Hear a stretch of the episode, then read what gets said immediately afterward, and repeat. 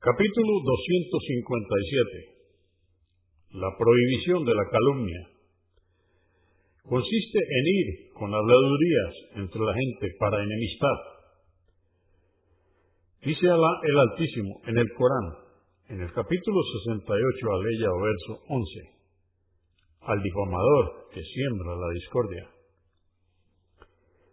Dice Alá el Altísimo en el Corán, en el capítulo 50, aleya o verso 18, no pronuncia palabra alguna sin que a su lado esté presente un ángel observador que la registre. Hadís 1536. Narró Judaifa que Alá esté complacido con él, que el mensajero de Alá, la paz de Dios con él, dijo, no entrará al paraíso el calumniador Convenido por Al-Bukhari, volumen 10, número 394, y Muslim, 105. Hadís 1537.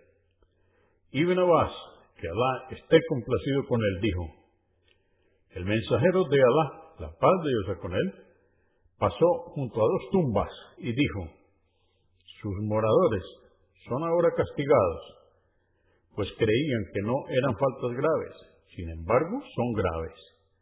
Uno de ellos solía calumniar a la gente y el otro no se cubría al orinar. Convenido por Al-Bukhari, volumen 1, número 273 y Muslim 292. Hadís 1538. Narró Ibn Masud que Alá esté complacido con él, que el profeta, la paz de Dios con él, dijo, ¿Queréis que os informe qué es una insidia? Es calumniar a la gente.